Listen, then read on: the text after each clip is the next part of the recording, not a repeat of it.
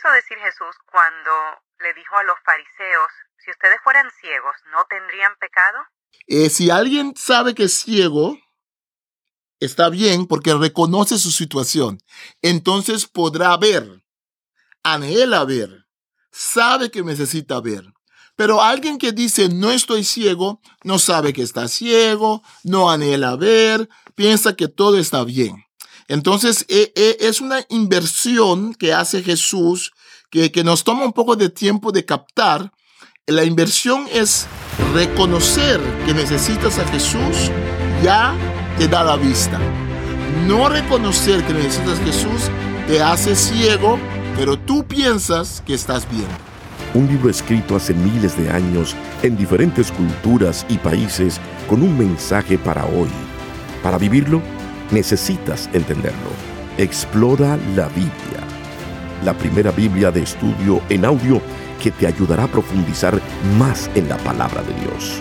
Expertos biblistas explican los aspectos históricos y culturales que facilitan la comprensión del texto. Explora la Biblia. Aquí estamos en un nuevo episodio de Explora la Biblia.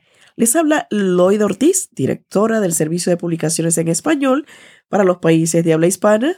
Y una vez más nos acompaña el traductor bíblico, el doctor Marlon Winnet.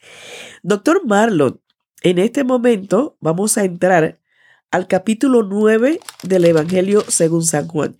Cuando fuimos a comenzar con el capítulo 7, dijimos que estos tres capítulos, 7, 8 y 9, era como una unidad temática. ¿Es correcto? Sí, correcto. Eh, eh, desde el capítulo 7 hasta el 9 vemos el tema del tabernáculo como tema. El tabernáculo, el agua era importante, era importante la luz. Con el tema de la luz viene el tema de la ceguera, la ceguera espiritual. En este caso hay un milagro de Jesús que puntualmente es el milagro donde Jesús sana un ciego de nacimiento. Cuando escuchemos este pasaje, el capítulo 9, es bueno fijarnos en cómo hay un juego de palabras con, con ver y no ver. los fariseos piensan que ven, pero eh, viven en la oscuridad en realidad, porque no ven. Los discípulos cuando ven al hombre ciego, ¿qué es lo que ven? Ven a un ciego. ¿Por qué está ciego? Se preguntan. Ve un problema teológico. Jesús ve a un ser humano. Entonces, el ver y no ver es muy importante en este pasaje, es la culminación de ese trozo, porque en realidad Jesús no solamente les ha dicho que son hijos del diablo, pero ahora Jesús les va a decir, en realidad el problema de ustedes es que hay una ceguera en cuanto a la ley de Moisés, hay una ceguera en cuanto al plan de Dios para el ser humano. Excelente. Bueno, entonces escuchemos el capítulo 9 del Evangelio según San Juan y regresamos para ampliar un poquito más a esta introducción que el doctor Winnet nos ha hecho. Evangelio de Juan, capítulo 9. Jesús sana a un ciego de nacimiento. Al pasar Jesús vio a un hombre que era ciego de nacimiento.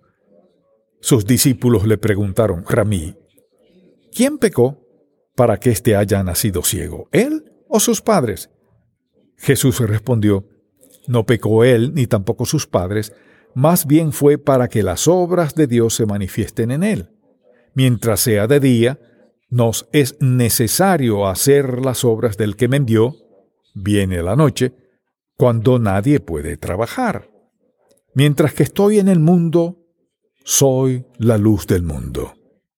Dicho esto, escupió en tierra, hizo lodo con la saliva, y untó el lodo en los ojos del ciego. Entonces le dijo, Ve a lavarte en el estanque de Siloé, que significa enviado. El ciego fue, se lavó, y al volver ya veía. Entonces los vecinos y los que antes habían visto que era ciego decían, ¿no es este el que se sentaba a mendigar? Unos decían, sí es él. Otros decían, se le parece. Pero él decía, yo soy. Y le dijeron, ¿y cómo es que se te han abierto los ojos? Él les respondió, aquel hombre que se llama Jesús hizo lodo, me lo untó en los ojos y me dijo, ve a Siloé y lávate. Yo fui, me lavé y recibí la vista. Ellos le dijeron, ¿y dónde está él? Él dijo, no lo sé. Los fariseos interrogan al ciego sanado. El que había sido ciego fue llevado ante los fariseos. Cuando Jesús hizo lodo y le abrió los ojos al ciego, era día de reposo. También los fariseos volvieron a preguntarle cómo había recibido la vista. Y él les dijo, me puso lodo en los ojos, y yo me lavé, y ahora veo. Algunos de los fariseos decían, ese hombre no procede de Dios porque no guarda el día de reposo. Y otros decían, ¿cómo puede un pecador hacer estas señales? Y había disensión entre ellos. Entonces volvieron a preguntarle al ciego, ¿tú qué opinas del que te abrió los ojos? Y él respondió, creo que es un profeta. Pero los judíos no creían que aquel hombre había sido ciego y que había recibido la vista, hasta que llamaron a los padres del que había recibido la vista y les preguntaron, ¿Es este el hijo de ustedes, de quien ustedes dicen que nació ciego? ¿Cómo es que ahora ve? Sus padres les respondieron, Sabemos que este es nuestro hijo y que nació ciego. Lo que no sabemos es cómo es que ahora ve, y tampoco sabemos quién le abrió los ojos. Pero pregúntenle a él, que ya es mayor de edad y puede hablar por sí mismo. Sus padres dijeron esto porque tenían miedo de los judíos, pues estos ya habían acordado expulsar de la sinagoga a quien confesara que Jesús era el Mesías. Por eso, dijeron sus padres, ya es mayor de edad, pregúntenle a él. Entonces volvieron a llamar al que había sido ciego y le dijeron, da gloria a Dios. Nosotros sabemos que ese hombre es pecador. Pero él respondió, si es pecador no lo sé. Lo que sí sé es que yo era ciego y ahora veo. Volvieron a decirle, ¿pero qué te hizo? ¿Cómo te abrió los ojos? Él le respondió, ya se lo he dicho y ustedes no escuchan. ¿Por qué quieren oírlo otra vez? ¿También ustedes quieren hacerse discípulos suyos? Ellos lo insultaron y le dijeron, discípulo suyo lo serás tú. Nosotros somos discípulos de Moisés. Nosotros sabemos que Dios le habló a Moisés, pero de ese no sabemos ni de dónde es. El hombre les dijo, pues esto es lo asombroso, que ustedes no sepan de dónde es, pero a mí me abrió los ojos. Y sabemos que Dios no escucha a los pecadores, pero que si alguno es temeroso de Dios y hace su voluntad, a ese sí lo escucha. Nunca se ha oído decir que alguien le abriera los ojos a un ciego de nacimiento. Si éste no viniera de Dios, nada podría hacer. Ellos le dijeron, tú naciste del todo en pecado y nos vas a enseñar, y lo expulsaron de allí ceguera espiritual. Jesús supo que lo habían expulsado, así que cuando lo halló le dijo, ¿Crees tú en el Hijo de Dios? Él le respondió, Señor, ¿quién es? Para que crea en él. Jesús le dijo, Pues ya lo has visto, y es el que habla contigo. Y él dijo, Creo, Señor, y lo adoro. Jesús dijo, Yo he venido a este mundo para juicio, para que vean los que no ven, y para que los que ven se queden ciegos. Al oír esto, algunos de los fariseos que estaban con él le preguntaron, ¿acaso también nosotros somos ciegos? Jesús les respondió, Si ustedes fueran ciegos, no tendrían pecado, pero ahora, como dicen que ven, su pecado permanece. Este capítulo comenzó con el milagro, la sanidad de un ciego, ciego de nacimiento. Y más adelante en el capítulo se escucha la parte de ceguera espiritual. ¿Qué podemos ahondar, explicar, comentar sobre este capítulo que acabamos de escuchar? Bueno, este capítulo es importante porque recordemos que Jesús está desmantelando. Yo digo desmantelar porque por un lado es una continuación de lo que ha dicho Moisés. Es en realidad el verdadero mensaje de la ley de Moisés.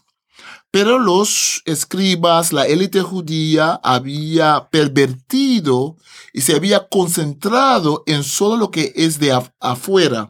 Jesús se concentra de adentro para afuera, ¿no?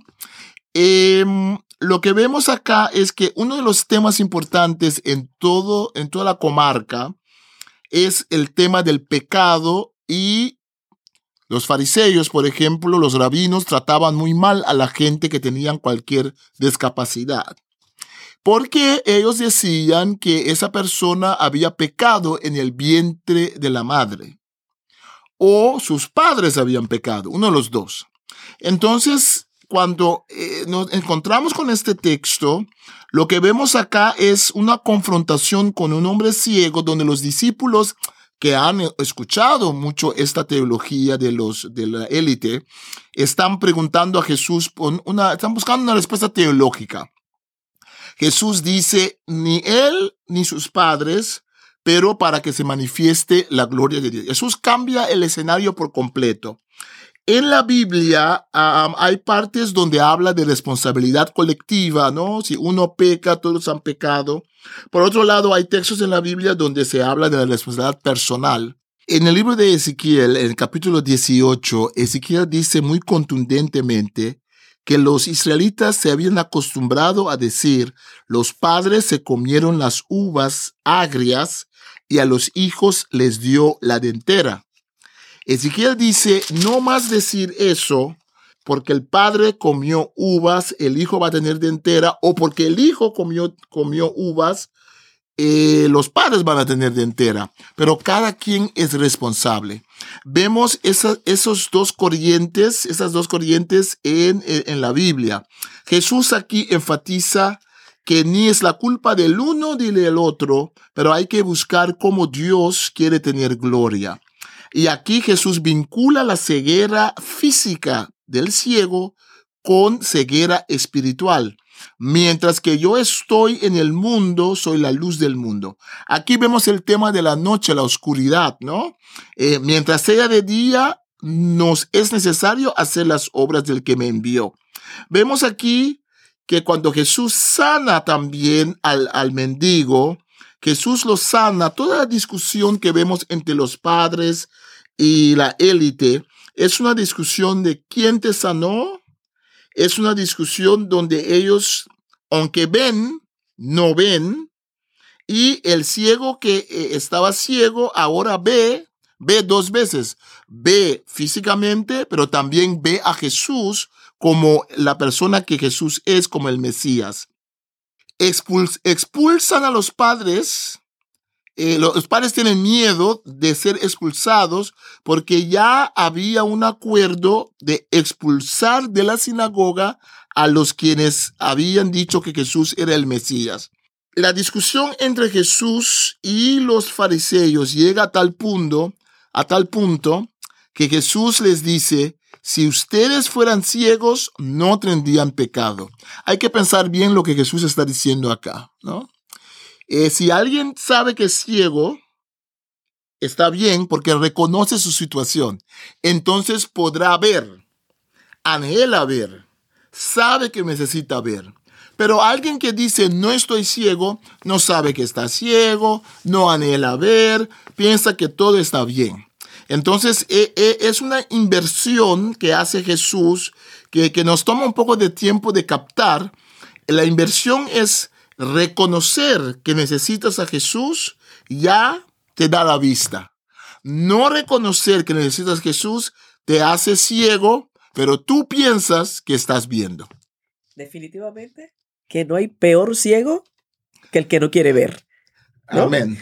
Con esto concluimos el capítulo 9 del Evangelio según San Juan en Explora la Biblia, la primera Biblia de estudio en audio con el texto de la Reina Valera contemporánea. Gracias por escucharnos y tenemos una cita para el siguiente episodio. Un libro escrito hace miles de años en diferentes culturas y países con un mensaje para hoy. Para vivirlo, necesitas entenderlo. Explora la Biblia, la primera Biblia de estudio en audio que te ayudará a profundizar más en la palabra de Dios. Expertos biblistas explican los aspectos históricos y culturales que facilitan la comprensión del texto. Explora la Biblia